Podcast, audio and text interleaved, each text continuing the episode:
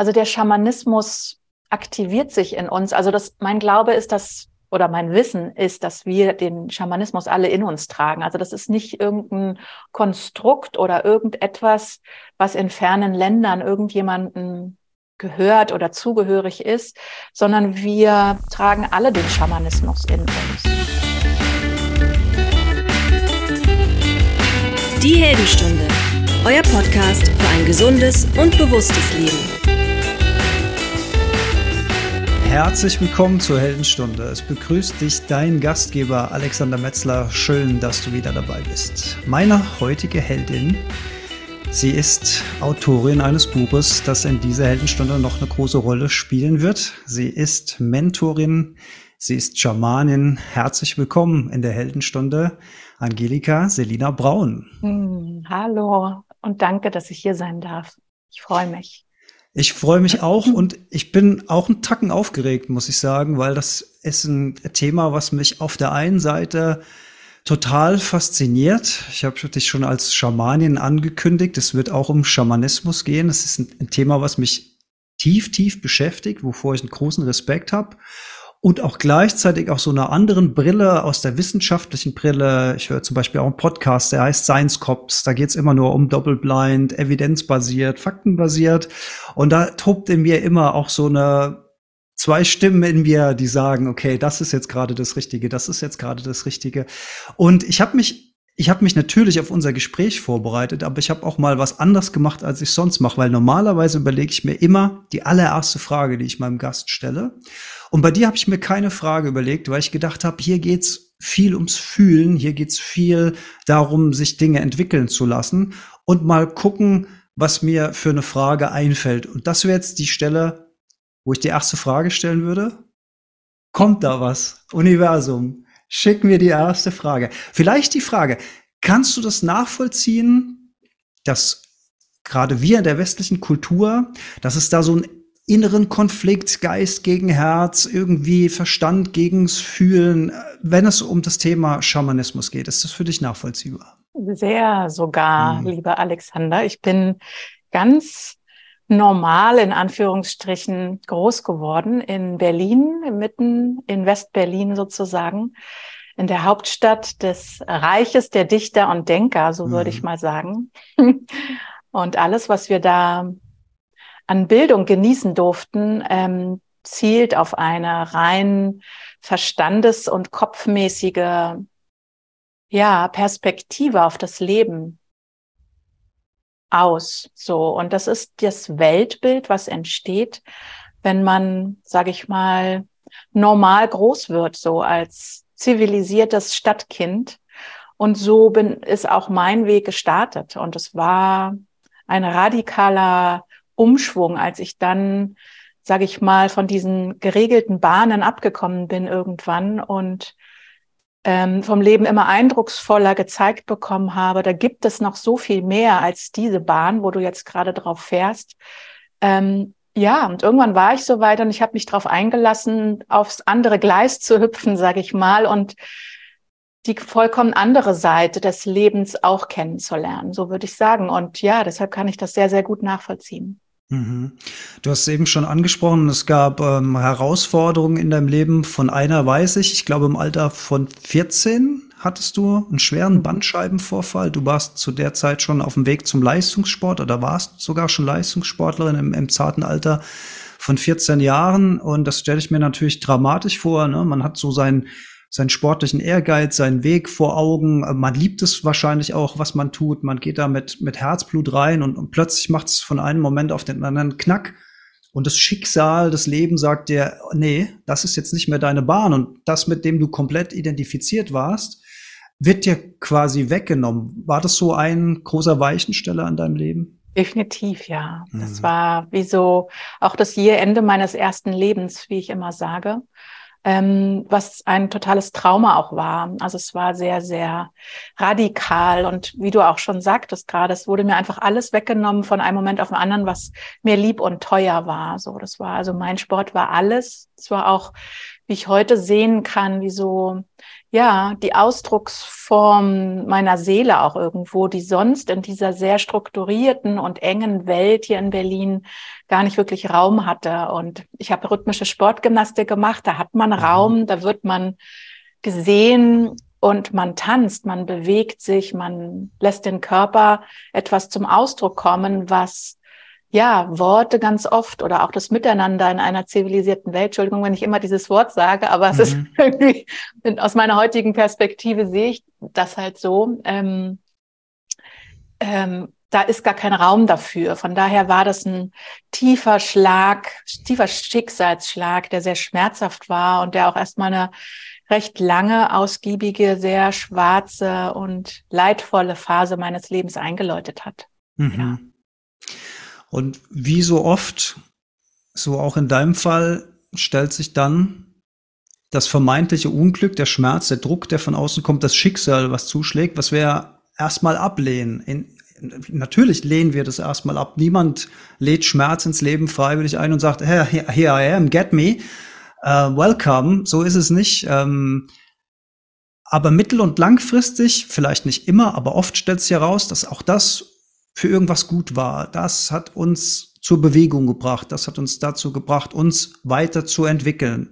Und in deinem Fall auf ganz besondere Art und Weise. Dann kommt das Thema Südamerika in das Leben. Äh, du warst ja jetzt 14 mit diesem Unfall. Wie kam, wie kam dieser Weg nach Südamerika? Wie kam das Thema Schamanismus in dein Leben? Ja, also was auf jeden Fall, also so wie du auch schon gesagt hast, das ist ja jedes Mal, auch gerade wenn etwas passiert, was wir uns nicht wünschen, was sehr, sehr dunkel und schmerzhaft und unangenehm ist, ist auch immer gleichzeitig irgendwas auf der lichtvollen Seite am sich öffnen. Es ist einfach immer so, es geht gar nicht anders. Und bei mir war das, obwohl ich das damals noch gar nicht so wirklich bewusst wahrnehmen und vor allem nicht wertschätzen konnte, war das, dass ich ein dass ich wieder wie so mit meiner Intuition verbind, verbunden wurde. Ich bin, ja, ich weiß heute auch, der Sitz der Intuition ist ja so unterm Nabel und es ist genauso die Gegend, wo meine Bandscheibe halt, ja, sag ich mal, auf den Nerv getroffen hat. Und das ist ganz spannend, weil das ist auch wie so der An, es ist wie so ein, so ein Lichtschalter auch gewesen, der mich wieder, nachdem ich da auch sehr, sehr abgetrennt schon von war, sage ich mal, meine Verbindung zu ja, wie so einer anderen Informationsquelle, die auch eigentlich immer da ist, wiederhergestellt hat. Also ich wusste im zarten Alter von 14 Jahren, zumindest wenn ich mich damit dafür geöffnet habe, wusste ich, dass das, was mir jetzt passiert, für irgendwas gut ist und dass es meine Aufgabe ist, rauszukriegen, für was. So. Und ja, es hat lange gedauert und ja, es war, ich bin erstmal total abgestürzt in die Partywelt in Berlin und es war, davon will ich jetzt nicht so viel erzählen. Und dann irgendwann ähm, genau, bin ich aber diesem Ruf gefolgt und habe angefangen, einen Weg ähm, erstmal ja, in, auf hier hiesig sichtbaren Wegen äh, zurückzulegen, die, die mir, wo, ja, wo, wo ich mir Antworten erhofft habe auf diese Frage, wofür war mir, wofür, wofür ist das denn gut gewesen? So und ich habe erstmal viel über Bewegung und Körper studiert hier in Deutschland, Diplom Sportlehrerin und Physiotherapeutin waren so die Abschlüsse, die ich da gemacht habe, wo ja mir aber, wenn ich jetzt heute drauf gucke, recht wenig zufriedenstellendes vermittelt wurde. Also es war irgendwie sinnvoll auch, weil ich von der Funktionsweise unseres so wundervollen Wegweisers in die neue Zeit, wie ich ihn heute gerne nenne, unserem Körper äh, bekommen habe, also so ein Basic-Wissen und trotzdem die Antwort ähm, die, die gab es da noch nicht. Und das war auch der Ruf. Ähm, ja, da kam dann irgendwann der Ruf, das muss irgendwo von ganz woanders kommen. Und es kam auch so kurz bevor ich den Abschluss in der Physiotherapie dann gemacht habe, was mein zweiter Bildungsweg war sozusagen, kamen auch die ersten Menschen in mein Leben, die so die so dieses Strahlen in den Augen hatten, die mir von irgendwelchen spirituellen Weisheiten erzählt haben, wo ich damals noch so ein bisschen, ja, etwas misstrauisch sie beäugt habe und Skeptisch, so ein bisschen ja. im Hinterstübchen gedacht habe, was ist denn mit dem los? Der ist ja total durchgeknallt. so. ähm, Ja, aber ja, ich habe auch gekellnert in der Zeit und habe hinter der Bar gestanden und es gab immer wieder jemand, der kam, hat sich da hingesetzt. Ich konnte ja auch nicht weggehen. Ich habe da meine Cafés verkauft sozusagen und ich habe mir das angehört und irgendwann hat es mich auch begonnen zu faszinieren, weil ich immer besser fühlen konnte, irgendwas ist da dran, so. Und das war wirklich ein langsamer Schritt für Schritt Prozess und irgendwann, als ich dann fertig war mit meiner Physiotherapieausbildung, kam eine Freundin meiner Mitbewohnerin zu uns und hat mir begeistert erzählt von einer Fortbildung, die sie gerade macht in der Ethnomed. Und da hat sie einen Schamanen aus Kolumbien kennengelernt, der heute, also eigentlich ein Schulmediziner ist, der heutzutage aber nur noch Amazonaspflanzen seinen Patienten gibt in Kolumbien, in Bogotá seine Praxis und der hat mich eingeladen, Selina, willst du nicht mitkommen? Toll. Und so ging das dann Schlag auf Schlag und einen Monat später saßen wir im Flieger nach Kolumbien. Und da hast du ja einige Jahre deines Lebens verbracht und in der Zeit in Kolumbien und das ist ja auch, ja, wenn man so drüber nachdenkt, irgendwo auch ein Stück weit Magie. Ne? Also du hast dann in irgendeiner Form von Don José Ariza, habe ich das richtig ausgesprochen? Ja, sehr gut. Hast du, hast du gehört, ein, ein, hm. ein Weißer, der im Alter von sieben Jahren, glaube ich, in den Amazonas gegangen ist, in Kolumbien, um dort bei einem indigenen Volk, bei einem indigenen Tribe, Stamm, von einem Schaman im Schamanismus ausgebildet zu werden. Was ja ein absolutes eine absolute Selten. Ich weiß nicht, ob es sowas vorher schon mal gab. Vielleicht gab es sowas in Einzelfällen, weiß man vielleicht auch nicht so genau. Aber auf jeden Fall ist das nichts, was oft passiert, das, oder zu, zumindest zu der Zeit, ich weiß nicht, wie der Stand heute ist, dass weiße Menschen im Schamanismus von einem indigenen Meister, Schaman, Meister, wie man das vielleicht nennt, ausgebildet wird. Und von dem hast du gehört und den hast du relativ schnell ausfindig gemacht und dann ist bei dieser Begegnung dann rausgekommen, dass du ein Buch schreibst oder schreiben möchtest, um seine Geschichte zu erzählen. Vieles, vieles Außergewöhnliches. Der Mann war zu der Zeit wie alt? 100 und? Acht. 108. Mhm. Ich zeige es mal hier in die Kamera. Das Buch heißt Taquari. Das Leben findet seinen Weg. Und auf dem Bild hier, wie alt war er denn da? Hm, na, da hat er das Buch schon in der Hand. Das war 2013, 2014 nehme ich mal an. Und er ist 1901 geboren. Helf mir mal schnell, dann war er da. 113. 113, ne? ja. Oder? Ich Mathe, Mathe on the fly vor der laufenden Kamera ist nicht meine größte Stärke.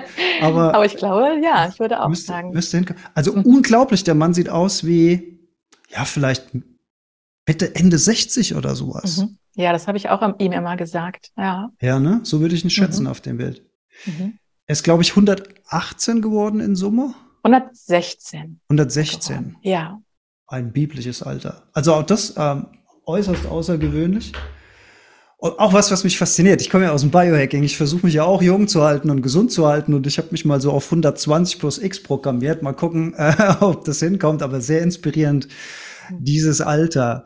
Und du hast diese Geschichte aufgeschrieben von einem indigenen Volk im Amazonas, was heute gar nicht mehr existiert. Ne? Die Piapocos mhm. sind ausgestorben oder nicht mehr da. Also auch das ist, kommt ja so ein bisschen aus dem Buch, dass es vielleicht auch eine bewusste Entscheidung war, die Erde so zu verlassen. Ich formuliere das jetzt mal so. Und äh, vieles von der Kultur, von den Gesängen, von den, von den Worten ist in deinem Buch festgehalten, ist also sozusagen auch ein, ja, ein Gedenkstein an, an dieses Volk. Das Buch habe ich gelesen aus zweierlei Gründen. Erstens mal habe ich ein grundsätzliches Interesse an Schamanismus, weil ich es einfach auch spannend finde, in alte Lehren einzusteigen auf der einen Seite und aber auch Ayahuasca als ein Thema, was mich sehr, sehr fasziniert hat, was in dem Buch hier als Yage oder Jage? Yahe. Yahe. Mhm. Yahe äh, beschrieben wird, aber das ist identisch, ne? Das ist im ja. Grunde genommen dasselbe, also diese beiden Pflanzen, mhm. die zusammen gekocht wird. Und ich habe es einmal vor meinem ersten Ayahuasca-Retreat gelesen und einmal nach meinem ersten Ayahuasca-Retreat und konnte dann beim zweiten Mal lesen und mit der Erfahrung, die ich dann im Körper hatte, auch vieles viel besser verstehen, was in dem Buch steht, aber auch nicht alles. Und auf ein paar Sachen kommen wir bestimmt noch zu sprechen. Aber jetzt erzähl mal, diese Begegnung mit ihm, wie war das? Wie, wie, kann ich mir das vorstellen? Saß der irgendwo in der Hütte oder war der in der Stadt? War das, wie war das? Ja, so, wo fange ich denn an? Ich fange mal kurz an mit einer kleinen Korrektur, weil es irgendwie auch eine Bedeutung hat, glaube ich. Also er war auch 14, so wie ich damals, als ich sozusagen ja, aus von der einen Welt in die andere ging. Er ist auch 14 gewesen, als er sozusagen in den Amazonas als verlorenes Mogli-Windelkind sozusagen da rein ist, um ist aber auch wie, wie ich so der, der, den Antworten hinterhergegangen. Also er hatte als Kind schon übersinnliche Fähigkeiten. Er konnte Waldgeister zum Beispiel sehen, Wesenheiten, die andere nicht sehen konnten. Er hatte eine ganz spezielle Beziehung zu Tieren und er wollte wissen, warum. Und da hat er im Wald halt Antworten gefunden. Ähm, ja, vor allem halt durch diesen Stamm der Piapocos, die bis zu diesem Zeitpunkt noch nie Kontakt hatten, muss man auch sagen, zu der Zivilisation, also zu Weißen, zu Menschen, die in so städtischen Gefilden ähm, zu Hause waren und dort zu einem Mensch wurden oder zu einer Person wurden.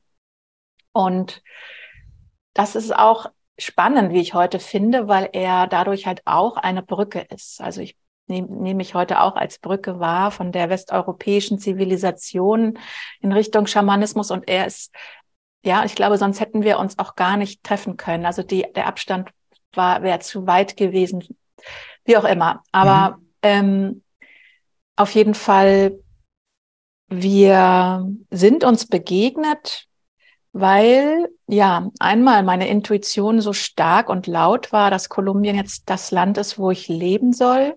Das war irgendwie klar, dubioserweise, weil es gab nicht viel erstmal dort für mich zu, was mich eingeladen hat, groß, sondern aber ich habe jetzt da ein Leben angefangen, ich habe eine Familie dort aufgebaut und irgendwann, also ich habe auch schon immer geschrieben, muss ich dazu sagen, und hatte den den Traum, mal ein Buch zu veröffentlichen, schon seit ja, schon seit Kinde, Kindesbeines an eigentlich ähm, bei mir. Und ich habe dann irgendwann Kontakt bekommen, da war mein Sohn, glaube ich, eins oder so, und da habe ich einen Kontakt bekommen nach Deutschland, ähm, die gerade neue Autoren in, für spirituelle Themen suchen. Und ich habe da einfach mal kurz hingeschrieben. Und sie meinten, ja, du bist doch genau die, die wir suchen und fang doch mal an, ein Buch zu schreiben über Schamanismus in Kolumbien. Und da ich damals schon zwar, ja, ich habe viele Rituale mitgemacht, ich war bei vielen Schamanen ja immer mal gewesen und habe auch wie so viele Erinnerungen schon auch verspürt, wusste aber trotzdem sofort, also das kann ich nicht alleine, da brauche ich noch jemand. Und dann kam beim Tanzen, also ich habe dann wieder tan getanzt auch in Kolumbien und Tanz als Medizin für mich entdeckt, was sehr, sehr mhm. wichtig war für meinen Weg. Ähm, und dort war eine Frau und ich ja, habe da eine Verbindung gespürt und habe sie auf einen Kaffee eingeladen. Und sie hat mir dann von Don José erzählt, der Schamane, der seit Generationen ihre Familie begleitet durch alle möglichen Krisen. Und sie hat den Kontakt hergestellt und ich kam dann irgendwie rein und er meinte, da bist du ja endlich, dann können wir ja endlich anfangen.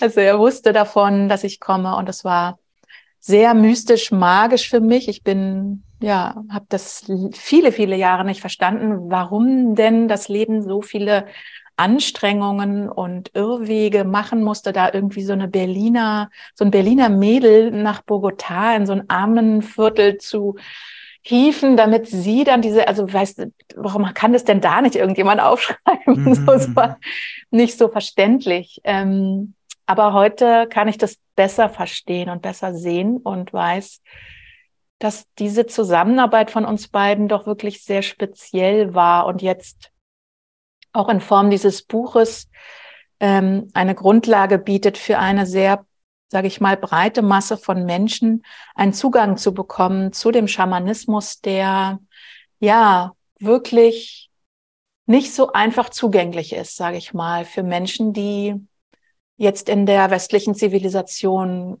groß geworden sind. Mhm. Ja. Und man sich an der Stelle fragt, was, was könnte denn so ein Zugang sein? Äh, können wir vielleicht mal an der Stelle sagen, ein Spaziergang im Wald ist eine, ist vielleicht ein ganz guter Zugang. Ähm, widersprecht mir, wenn ich da Quatsch rede, ne? Aber so, so würde ich das Buch verstehen, weil es sind ja, es sind ja nicht nur die Geschichten, sondern es sind ja auch ähm, konkrete Vorschläge. Also diese in einem Wald mal Ruhe einkehren lassen. Und, und das finde ich so spannend, weil für mich war sowas wie ein Energiefeld von einem Baum zu spüren. Das war für mich vor ein paar Jahren auch noch so völliger Hokuspokus. Also da konnte ich, ich war schon immer gerne im Wald, ich war schon immer gerne in der Natur, ich bin gerne in Bäumen rumgeklettert, aber ein Baum war halt ein Baum. Aber irgendwas hat sich da verändert, wenn man sich da richtig drauf einlässt, wenn man den Verstand mal ein bisschen nach hinten schiebt, wenn man die Skepsis fallen lässt und nicht darüber nachdenkt, sieht mich hier jemand oder was denken denn die anderen Leute von mir. Wenn man, wenn man das alles fallen lassen kann, dann bilde ich mir zu, zumindestens bilde ich mir das ein, dass ich dann in der Lage bin, auch die Energie von so einem Baum zu spüren. Und das ist eine ganz andere Dimension, als wie ich sie vor noch so ein paar Jahren und das ist, ist für dich jetzt wahrscheinlich minimalst Anforderung im, im Schamanismus, sage ich mal. Aber für mich war das ähm, so eine Erkenntnis, ey, ein paar Dinge, die du vor ein paar Jahren noch überhaupt nicht verstanden hast, keinen Zugang dazu gehabt hast, vielleicht als Hokuspokus abgetan hast, fühlst du jetzt irgendwie selbst. Und das finde ich einen ganz, ganz, ganz spannenden Prozess. Ja, total schön. Und da waren bestimmt auch die Ayahuasca-Zeremonien sehr hilfreich für dich, weil ich glaube, also der Schamanismus aktiviert sich in uns. Also das, mein Glaube ist, dass, oder mein Wissen ist, dass wir den Schamanismus alle in uns tragen. Also das ist nicht irgendein Konstrukt oder irgendetwas, was in fernen Ländern irgendjemanden gehört oder zugehörig ist, sondern wir tragen alle den Schamanismus in uns. So der ist nur sehr, sehr verschüttet, wenn wir halt in einer Welt groß werden, wo rein verstandesmäßig die Welt wahrgenommen wird, sage ich mal. Und nur das, was man materiell anfassen kann oder auch erklären kann, äh, logisch nachvollziehen kann, existiert und alles andere existiert nicht. Ähm, ja, und wie kommen wir denn an dieses verschüttete Feld des Schamanismus in uns? Wir brauchen Initiationen. Wir brauchen initiatorische Räume, was nicht heißt, wir müssen alle unbedingt Ayahuasca trinken, sondern es kann, es können mehrere, also mehrere Situationen dir dabei helfen. Aber wir brauchen initiatorische Räume, die, sage ich mal, unser Bewusstseinsfeld von der Perspektive, von der wir derzeit das Leben betrachten, sprengen und erweitern. Also so ein und dann, ne, das ist, was ja auch im Ayahuasca passiert, dass man plötzlich merkt, so, wow, meine, meine Grenzen, von denen ich bisher angenommen habe, dass sie meine Grenzen sind, die sind gerade gar nicht mehr da. Und da ist viel, viel mehr am sich zeigen, ob es jetzt visuell ist oder in welcher Form auch immer. Und solche Dinge brauchen wir, um zu diesem Schatz des Schamanismus in uns, was für mich ein Synonym heute auch ist von einem Schatz, der uns wieder die ursprüngliche Natur von uns Menschen ähm, lebbar und greifbar macht, ähm, ermöglicht. Ja, also es, es geht um Initiationen, die wir brauchen, um den Zivilisationsquatsch, könnte man auch mal ganz mhm. salopp sagen, wieder zu verlernen und in das wieder zurückzukommen, was wir eigentlich wirklich sind. Ich weiß nicht, ob das jetzt nachvollziehbar war für alle, die jetzt zugehört haben, aber schau, dass du das vielleicht versuchst mit ja, in dein Herz aufzunehmen, auch wenn jetzt der Verstand gerade sagt, vielleicht, hä, was, von, von was redet sie? Also Genau. Diese Dinge sind vom Verstand her schwer greifbar. So. Und doch gibt es eine andere Instanz, die heute auch wissenschaftlich schon gut ähm, hinterlegt wurde von unserem Herzen oder auch von unserem Bauch, ähm, wo wir auch zwei riesige Wahrnehmungszentren haben. Ähm, und von diesen beiden Zentren können wir das, also können wir das greifen und können wir dort sozusagen wieder anknüpfen, um alles auszupacken, was auch zum Menschsein gehört und was bis jetzt schlafend stillgelegt war. Genau. Überdeckt war, ne? Mhm. zugeschüttet war, ja, aber trotzdem immer da war. Das finde ich ganz spannend. Ja. ja. Wir haben ja jetzt schon ein paar Mal so ganz selbstverständlich über Ayahuasca gesprochen, aber ich kann mir vorstellen, dass äh, bei ähm, meinen Hörerinnen und Hörern einige dabei sind, die davon noch gar nichts gehört haben. Mhm. Ähm, magst du mal ganz kurz erklären, was mit Ayahuasca auf sich hat? Mhm. Ja, das ist eine große Frage, ganz kurz. Das ist nämlich ein Riesenthema. Da könnte ich auch zwei, drei Bücher drüber schreiben oder auf jeden Fall ein sehr, sehr dickes. Mhm. Hm, ich will mal so anfangen. Ich habe drei Jahre gewartet in Kolumbien, um zum ersten Mal Ayahuasca zu trinken, weil ich gefühlt habe, dass die Art, mit der ich heute mit meinem noch sehr deutsch geprägten Sein, System, diese Pflanze noch gar nicht allumfassend irgendwie verstehen kann oder mich mit ihr wirklich verbinden kann. Also Ayahuasca ist von unserer Perspektive aus schwer greifbar, wieder vom Verstand. Das Herz, wenn ich jetzt auf die Herzebene gehe, dann sage ich dir, Ayahuasca ist eine riesige Heilkraft, die aus zwei verschiedenen Pflanzen besteht und von Gesängen und Gebeten und auch Tänzen der Schamanen zu etwas integral wirksamen hergestellt werden, was in der Lage ist, wirklich sehr, sehr große, sehr, sehr weite initiatorische Räume für den Menschen äh, zu öffnen, in denen sie ja Kontakt bekommen zu Informationen, die wichtig gerade sind, um weiterzukommen, sage ich mal.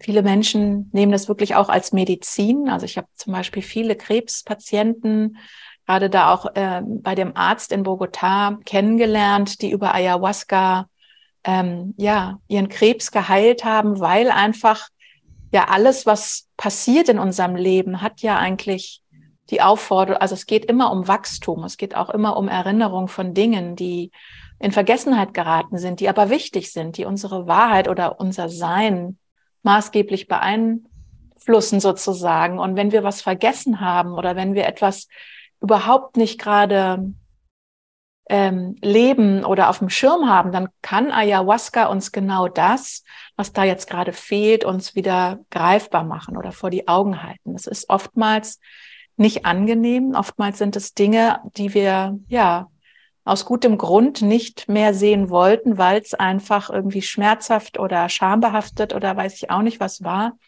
Und da hat Ayahuasca eine sehr drastische, klare, direkte Art. Sie macht einfach Bam und hält uns diese Dinge knallhart vor die Augen, was aber eine sehr, sehr, also es ist eine Medizin der Liebe auch. Also es ist der, der Grund, auf der Ayahuasca sozusagen steht und wirkt, ist der Boden der Liebe, weil sie als große, weise Heilkraft, ja, uns dabei helfen möchte, wieder wirklich zu uns zurückzufinden, auf unseren Weg und das zu tun, weswegen wir auch hierher gekommen sind. Und es ist eine, ja, also fernab von dem, was viele in Deutschland glauben, dass es irgendwas mit Drogen zu tun hat, dass es irgendwas mit ne, in einen Topf zu schmeißen ist mit irgendwelchen synthetisch hergestellten Substanzen, die bewusstseinserweiternd wirken. Das ist ein, also Ayahuasca ist ein Naturschatz, mhm. der eine große heilende Wirkung auf uns hat. Ähm, so würde ich erst mal darauf antworten wollen. Ja. Und spannend in dem Zusammenhang ist ja, dass mittlerweile auch die westliche Medizin ein Auge darauf wirft. Es gibt äh, umfassende Untersuchungen mittlerweile gerade auch im Zusammenhang mit Depression, inwiefern das äh, sich heilend auch auf depressive Menschen auswirken kann. Also das ähm, da verschwimmen die Welten so allmählich, könnte man sagen. Ich habe aber neulich auch mal eine Doku gesehen. Ähm, jetzt ist ja klar, ne, wir reden darüber. Äh, viele Menschen in unserer Kultur haben so eine Idee von, oh, sowas muss ich auch mal machen, das hilft mir irgendwie. Und daraus entwickelt sich ja allmählich auch in äh, Mittel-Südamerika ein Geschäftsmodell von Menschen, die das dann anbieten, aber gar nicht diesen äh, schamanischen Hintergrund möglicherweise haben. Äh, siehst, siehst du das kritisch ähm, oder wie wird das auch so vor Ort wahrgenommen, diese Bewegung? Das, also ich, ich sage es jetzt mal in meinen Worten, etwas sehr Heiliges, Zeremonielles, äh, in, in, in Jahrhundertes altes Wissen oder vielleicht sogar Jahrtausendes altes Wissen, was weitergegeben wurde, wird jetzt so teilweise kommerzialisiert und damit vielleicht auch entweiht. Ich weiß es nicht. Oder ist es vielleicht gar nicht so kritisch? Doch, definitiv. Also ich sehe das genauso kritisch, wie du das erwähnst. Ähm, ja, es ist ein riesiger Hype irgendwie entstanden. Neben, neben dieser, diesen Räumen, die auch noch da sind, ne, von Menschen, wie du schon sagst. Also es gibt diese Schamanen, die die Befähigung haben, ähm, diese große Heilkraft wirklich, ja, verantwortungsbewusst zu den Menschen zu bringen, weil es sie trägt, also der Schamane trägt eine hohe Verantwortung. Und es sind nicht viele, die diese Verantwortung wirklich gerecht werden. Also das zum einen. Und es gibt leider nach meiner Beobachtung, und das ist nicht jetzt neu, sondern es war schon damals so, als ich in Südamerika war, das ist jetzt schon eine Weile her, ähm, dass auch dort viele angefangen haben, ja, he auszuschenken, die ja, die das als Chance gesehen haben, irgendwie in die spannende, zivilisierten Städte irgendwie zu kommen, um sich dort einfaches Geld zu verdienen, ne? aber die gar nicht in der Lage waren, diese Räume wirklich halten zu können. Mhm. Ähm, und es kann auch, und da hat der Don José auch viel immer sich empört drüber und lang, lang ausführlich mit mir darüber gesprochen, was da alles passieren kann. Und es ist definitiv sehr, sehr wichtig, dass man wirklich gut prüft, wenn man sich gerufen fühlt. Ich will das auch mal machen. Man muss einfach dafür sorgen, dass der Schamane, der das ausschenkt, irgendwie, ja, am besten von guten Freunden, ähm, zu denen du Vertrauen hast, dass da also so, eine, so ein direktes Ja, das ist okay und ja, er weiß, was er tut, muss einfach da sein, sonst würde ich es auf keinen Fall weiterempfehlen. Mhm. Wirklich auf keinen Fall weiterempfehlen. Und ich bin auch, und das will ich kurz da noch anschließen, mit dem Auftrag nach Deutschland gekommen, wieder zurück, dann jetzt vor elf Jahren, um sozusagen diese Eingangstür, die mir geöffnet wurde, auch ohne Yahe begehbar zu machen. Ja, also einen initiatorischen Raum zu öffnen, ohne die Notwendigkeit, irgendwelche Pflanzenmedizin aus, auch von einem anderen Kontinent nehmen zu müssen. Und ich weiß, nach all dem, was ich jetzt in den elf Jahren ähm, erfahren habe, es ist definitiv auch ohne möglich. Und ich würde sogar sa sagen, Ayahuasca hat auch einen Grund, warum es nicht hier inkarniert ist, weißt du? Also das will jetzt nicht heißen, dass es falsch ist, als Deutsche Ayahuasca zu nehmen. Das möchte ich damit nicht sagen, aber es ist definitiv nicht so, dass wir das brauchen, um jetzt zum Schamanismus einen Zugang zu bekommen. Mhm. Ja. Dennoch ist natürlich hier in unserem, wie du so schön gesagt hast, in unserer westlichen Zivilisation der Hilfeschrei nach etwas Tieferem, nach etwas Heilsamen, das wird ja immer mehr. Immer mehr Menschen werden depressiv oder stellen die Sinnhaftigkeit in Frage. Ganz greifbar die junge Generation, die nicht mehr so viel arbeiten will. Man fragt sich aber, wie soll denn dieses ganze System aufrechterhalten werden? Alte Strukturen bröckeln, die Klimakrise kommt. Wir haben das Artensterben auf der Welt. Wir gucken in eine vermeintlich düstere Zukunft, äh, wenn wir uns so tagtäglich mit den Daily News beschäftigen. Der Hilfeschrei im Westen ist sehr, sehr groß. Und ich habe das Gefühl, dass die Sehnsucht nach tiefer Weisheit, also weg vom Kopf hin zum Herz, nennen wir es mal ganz einfach, dass die immer stärker wird und stärker wird. Von daher kann ich auch verstehen, dass der Run da drauf so groß ist. Und auf der einen Seite finde ich es ja total schön, dass die Nachfrage sozusagen steigt, dass mehr Menschen sich dafür äh, begeistern. Und auf der anderen Seite führt es aber eben dazu, dass es auch wieder entweiht wird, kommerzialisiert wird, von, äh, von, von, von Menschen missbraucht wird. Also ja, im Grunde genommen hast du ja die Antwort gegeben. Wenn man das macht, vorher versichern, dass die Person vertrauenswürdig ist über persönliche Empfehlungen am besten. Mhm. Und du sagst jetzt, das finde ich ja auch spannend, du sagst jetzt, du kannst das, also du kannst diesen Zustand auch herbeiführen ohne Yagi, ohne Ayahuasca. Hat das dann trotzdem was mit etwas zu tun, was man, was man zu sich nimmt oder rein aus der inneren Haltung heraus, aus, aus einer, aus einem meditativen State heraus vielleicht? Oder wie, wie, wie darf ich das verstehen? Mhm. Ja, es ist, es ist möglich und es ist verstandesmäßig schwer nachvollziehbar und greifbar. Und ja, ich habe das sehr, sehr oft erlebt. Ich habe ja am Anfang immer so Seminare, Wochenendseminare gegeben, dann irgendwann wurde es zur Ausbildung. Heute mache ich, derzeit mache ich eigentlich fast alles online. Es ist Schritt für Schritt sowas passiert, dass ich mit der Anwesenheit meines Gegenübers, für der dieser Raum geöffnet wird oder auch für eine Gruppe von Menschen, ähm, dieser initiatorische Raum geöffnet werden kann, einfach so, sage ich mal, obwohl es auch natürlich nicht einfach so ist, wo ich auch, ja, also, hm, sage ich mal, viele innere Entwicklungsprozesse durchlaufe, um aus meinem Alltagsbewusstsein erstmal rauszukommen und diese Art von Raum zur Verfügung zu stellen. Ähm, ja, aber es ist möglich und ich weiß auch, und es ist die Hauptzielstellung meiner Arbeit, dass das nicht nur jetzt für mich natürlich möglich ist, sondern dass das für uns alle möglich ist.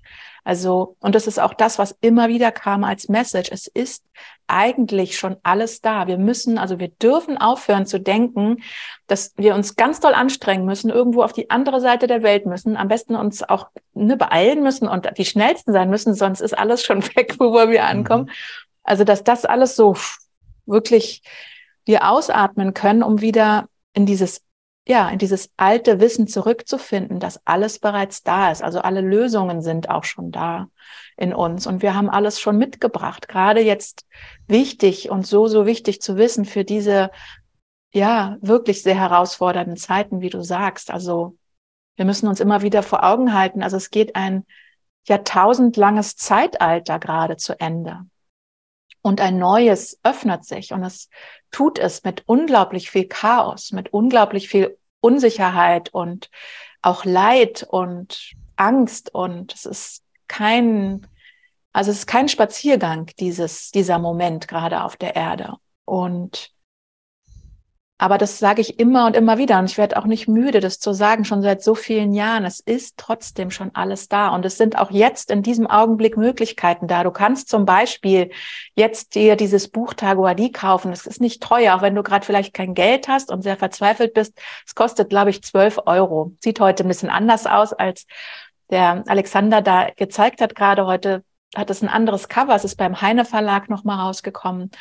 Und du kannst mit diesem Buch schon für dich einen initiatorischen Raum öffnen. Das hat der Taguadi mir auch immer wieder bestätigt. Dieses Buch trägt viel Magie und auch wenn du vielleicht heute noch nicht an Magie glaubst, probier es einfach aus. Dieses Buch öffnet, dieses Buch transportiert, dieses Buch, mh, mm, ja, lässt diese, diese, diese bisher von dir angenommenen Grenzen etwas aufweichen und dir den Zugang wieder öffnen zu anderen Informationen, so wie du auch gerade erzählt hast. Irgendwann gehen wir dann von Taguadi inspiriert in den Wald und nehmen plötzlich einen Baum vollkommen anders wahr. Bei mir war das auch so. Ich habe die früher ne, als Berliner Stadtkind fast als ja, es waren einfach so Dinger, die da rumstanden und wo die Hunde ihr Geschäft dran gemacht haben. Viel hm. mehr war das nicht früher. Und jetzt ist es so anders. Und ja, ja, es ist möglich und es ist alleine möglich, zum Beispiel mit diesem Buch. Und ja, und, und es gibt auch hierzulande Möglichkeiten, sage ich mal, in diesen Entwicklungsprozess, das ist ja ein innerer Entwicklungsprozess, zu kommen, ganz ohne, ja, wie gesagt, große Anstrengungen und und große Verrenkungen irgendwo hin, wo ich gerade gar nicht bin. Mhm. Du hast eben schon angesprochen, ein neues Zeitalter. Das ist ja auch was, was äh, Don Rosé Im Eingangstext deines Buches, er, er, spricht auch, dass, dass eine neue Zeitepoche geboren wird. Das hört man ja immer mal wieder. Was genau bedeutet das?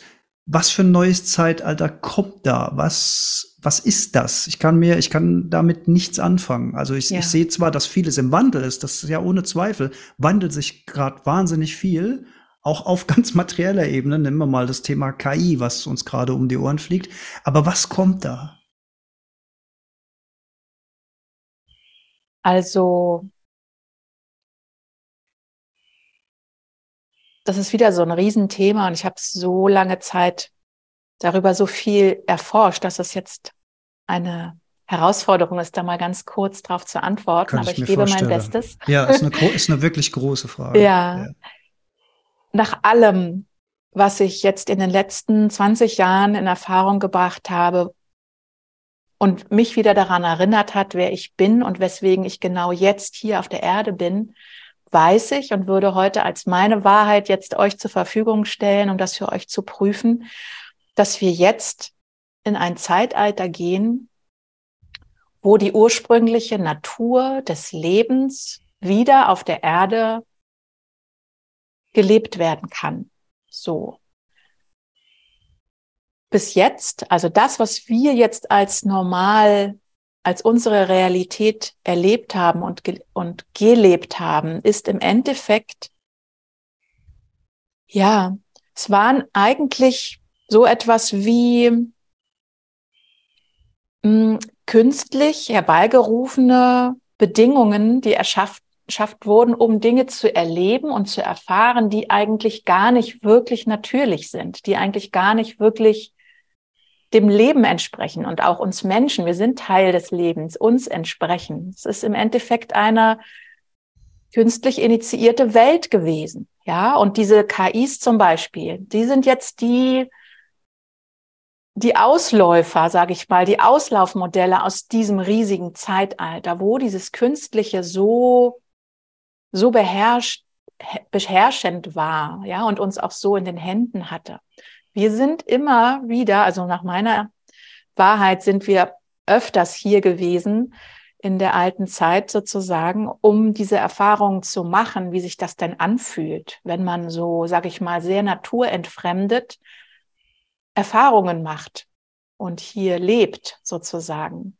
Und das war wie so ein, ich sage das, ich nenne das auch immer, und in meinem zweiten Buch Finde deine eigene Medizin. Also wer da tiefer eintauchen will, dem kann ich dieses Buch empfehlen. Ähm, da habe ich da ausführlicher drüber geschrieben. Das war wie so ein Schulungsplanet, die Erde.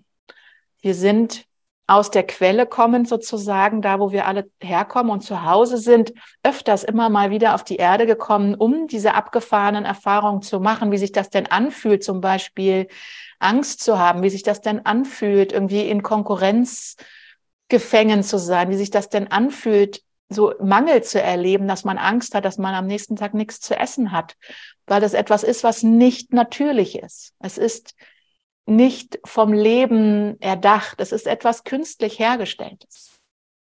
So, und dieses Zeitalter ist jetzt zu Ende und wir, die alten Seelen, ob wir uns jetzt daran erinnern gerade, dass wir alte Seelen sind oder nicht. Wir sind ganz bewusst ausgewählt worden, hier auf der Erde jetzt zu sein, um diese Schwelle mitzugestalten mit all dem, was wir mitgebracht haben. Wir sind geschult, wir sind vorbereitet seit Jahrtausenden auf diesen Moment, um jetzt sozusagen die Menschen und auch den Planet, obwohl er das auch gut alleine kann, oder uns vor allem den Menschen ja. dabei zu unterstützen, jetzt sozusagen ja, den Mut zu haben, sich zu erinnern, den Mut zu haben, all dieses ne, künstlich hergestellte auszukotzen, da ist auch Ayahuasca ein gutes Sinnbild dafür. Mhm. Also es geht hauptsächlich darum, dieses Ganze, was nicht natürlich ist, wirklich rauszuschmeißen, um uns wieder daran zu erinnern, was ist denn unsere Natur?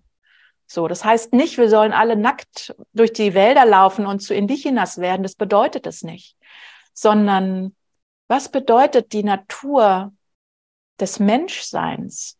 Ja, was ist die Natur des Menschseins?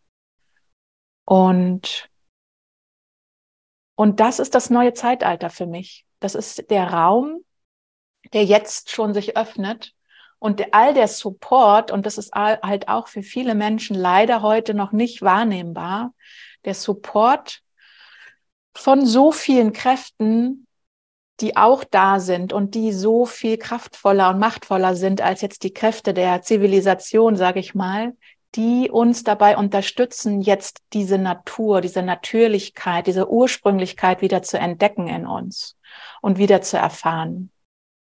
Ähm, darum geht's gerade. Ja. Wäre aus diesem Verständnis raus zum Beispiel eine Stadt, die sehr begrünt ist, eine Stadt, in der man in Harmonie mit, äh, mit, mit Pflanzen lebt, eine Stadt, wo nicht die Luft verpestet wird, nicht, also wo auch wieder vielleicht klare Flüsse, ich, ich utopiere jetzt mal, wäre sowas ähm, dann denkbar? Also würde das also wir sind ja jetzt, also ich bin jetzt hier auch in einem Haus, ne? Wir benutzen Strom, um jetzt hier miteinander zu kommunizieren. Das sind ja auch zivilisatorische äh, Errungenschaften, dass wir das mhm. jetzt gerade auch können. Ähm, und damit ja auch diese Botschaft herausgeben, was ich ja per se erstmal als was Positives empfinde. Aber diese Werkzeuge, die wir uns hier jetzt bedienen, benötigen ja auch Strom und ein Herstellungsverfahren und sind äh, aus, sind ja ganz am Ende des Tages auch natürliche Stoffe, die neu zusammengesetzt wurden. Also auch Chemie ist ja nicht ist ja nichts Erfundenes, sondern mhm. Chemie hat man rausgefunden. Äh, Genmanipulation ist auch nichts anderes als als neue Züchtungen miteinander zu. Also verstehst du? Ich ich ich, ich ähm, versuche gerade da irgendwie so eine. Wahrscheinlich gibt es auch keine Grenze, also keine klare Grenze, sondern wahrscheinlich greift da das eine so ein bisschen ins andere auch. Oder ja. wie, wie kann ich das ein bisschen mehr greifbar machen? Ich würde dir die Perspektive zur Verfügung stellen wollen für diese Frage, dass du dich fragst, wenn du etwas anguckst, ist, ist das, was da jetzt da ist, ist das für das Leben oder gegen das Leben entwickelt worden? Es gibt viele Technologien, die, wenn wir uns die genau angucken, wirklich, ja, eigentlich eindeutig identifizierbar nicht für das Leben entwickelt wurden, ja, sondern eher zum Vergiften, zum Bekämpfen, zum Abhängigmachen, zum Kontrolle ausüben können und so. Und es gibt andere Dinge, die ja, die einen Weg bahnen auch, dorthin wieder zu kommen, was wirklich ursprünglich alles möglich ist. Wenn du jetzt zum Beispiel das Internet nimmst, es ist ein, ein großes Geschenk für uns, dass wir heute dieses Internet haben. Es ist aber eigentlich nur eine Vorstufe von dem, was eigentlich unter ursprünglichen Bedingungen wir Menschen können. Ja, also dieses telepathische Kommunizieren, dieses Teleport, dieses Teleportieren, auch was die Tutex in der Geschichte von Taguadi auch wieder in Erinnerung ruft, all das ist unser, das gehört zu uns Menschen dazu. Also das ist das Ursprüngliche des Menschseins. Und das Internet, was jetzt zum Beispiel mir und dir die Möglichkeit gibt zu kommunizieren, ist nur eine Vorstufe die gut ist im Endeffekt, ne? weil sie uns sozusagen jetzt in dieses Verbundensein schon wieder reinbringt, was wir dann, und wir dürfen ja auch geduldig sein und uns Zeit nehmen für diese Entwicklung, dann Schritt für Schritt wieder erlernen und zurückerinnern können, was auch ne, dann irgendwann die Computer und diese Kopfhörer und dieses ganze Surren nicht mehr nötig macht, weil wir unsere eigenen Netze, sage ich mal, wieder gelernt haben zu öffnen. Und das ist möglich und das ist auch für dieses Leben möglich. Und dafür stehe ich jeden Morgen auf, um solche Sachen zu sagen und in Erinnerung zu rufen und diesen Entwicklungsprozess, ja, zu ermutigen, dass er wieder in die Kraft kommt, weil es sind ungeahnte Kräfte in uns, von denen wir heutzutage noch keine Ahnung haben. Und die Depression ist auch nur eine Vorstufe von dieser Kraft. Ja, die bereitet dich darauf vor, dass du dann merkst, so, wow, was, was habe ich denn für Riesenkräfte in mir? Wo sollen die denn in der Stadt irgendwo reinpassen? Das geht überhaupt nicht.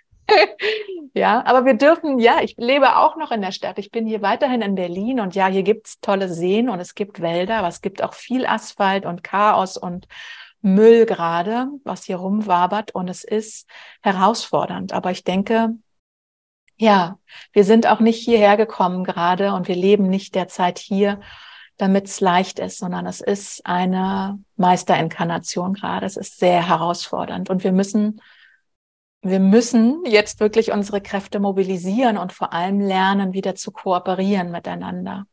unter uns Menschen, aber auch mit anderen Wesen, mit den Tieren, mit den Pflanzen, denn nur durch dieses Kooperieren werden wir da wirklich auch über die Schwelle kommen, in das, was da auf uns wartet. Hm. Das ist was, was ich total fühle. Kooperation. Ähm, ist auch eine Folge in der Heldstunde Symbiose und Kooperation, wo ich mir da viel Gedanken drum gemacht habe, dass das ein absolut gewinnbringendes Miteinander ist, äh, statt ein Gegeneinander. Und ich finde, das ist auch, ich habe hier noch so viele Fragen stehen, aber das war eigentlich ein wunderschönes Schlusswort, was du da gerade gemacht hast. Brennt dir noch was unter den Fingernägeln? Ansonsten würde ich sagen, gib vielleicht mal den letzten Tipp an die Hörerinnen und Hörer mit so aus schamanischer Sicht. So was Kleines, was im Alltag funktioniert, so als erster Schritt. Wenn jetzt jemand so spürt, so, ey, interessantes Gespräch. Ich kapiere noch nicht so ganz, über was die beiden da gesprochen haben, aber ich würde mich gerne auf den Weg machen. Mhm. Ja, also ein Tipp ist auf jeden Fall, dass du dir Räume nimmst, regelmäßige Räume, ähm, wo du ganz bewusst alle menschengemachten Informationsquellen den Hahn abdrehst hm. und rausgehst in die Natur, um dort ja, ganz bewusst auch einzutreten in einen Ort, wo nicht menschengemachte Informationen, auch wenn du vielleicht heute die noch nicht so gewohnt bist zu empfangen oder zu hören oder wirklich zu fühlen. Ja, aber du gehst da raus und du triffst sozusagen die innerliche Entscheidung, ich will das jetzt wieder erleben. Ich öffne mich jetzt dafür. Ne? Das Handy lasse ich zu Hause und ich gehe da raus. Am besten nimmst du auch die Zivilisations Bekleidung von deinen Füßen. Mhm. ähm, so ein wichtiger Tipp auch, es be beginnt ein vollkommen neues Leben, wenn wir immer mal wieder barfuß auf der Erde stehen, auch mal vom Asphalt runter und aus den Schuhen raus auf die Erde uns wieder stellen und wirklich, ja, uns erleben in diesem Natur, also in unserem natürlichen Lebensraum. Das ist etwas, was uns so abhanden gekommen ist an dieser schnellen, modernen Welt. Und das kann ich dir sehr, sehr empfehlen, dir diese Räume zu nehmen. Immer mal du und die Natur und die Stille. Und dann hörst du dem Wind zu und dann fühlst du oder hörst die Blätter rascheln oder die Vogelstimmen, die Wind, der Wind auf deiner Haut und da wird sich vieles beginnen zu verändern. Und vielleicht liest du auch Taguari dazu das kann ich dir sehr empfehlen zu tun, weil dieses Buch und ich habe schon so vielen Menschen zugehört, wie sie erzählt haben, was passiert ist, als sie Taguadi gelesen haben. Dieses Buch kriegt sogar Kontakt zu Menschen, die jetzt ihr gesamtes Leben, manchmal 60, 70 Jahre, ganz felsenfest von sich geglaubt haben, sie seien definitiv nicht spirituell und dieser ganze Spiro-Quatsch, der ist definitiv nicht für mich. Gerade ganz viele Männer geben mir dieses Feedback aus welchen Gründen auch immer hat Haguari geschafft, mich zu connecten und, mit, und mich mitzunehmen in etwas, was sich neu und schön und gut und weit anfühlt. So, und das kann ich nur jedem wünschen. Und da geht der Weg los. Und das kann jeder. Liebe Selina, vielen Dank für die. Zeit, die du dir genommen hast. Also wir könnten locker noch zwei, drei Folgen zusammen machen, glaube ich. Hab, ich glaube, ich habe hier so ein Drittel meines Zettels abgearbeitet von Dingen, die ich mir aufgeschrieben habe. Aber vielleicht ergibt es ja mal wieder die Gelegenheit. Aber ich fand das eine sehr, sehr schöne Folge, die vielleicht die Türen zum Thema Schamanismus, aber wahrscheinlich die Türen zumindest mal raus in die Natur zu gehen, geöffnet hat. Vielen lieben Dank dafür. Sehr, sehr gerne. Hat Spaß gemacht. Und alles Liebe für dich und für alle, die heute zugehört haben.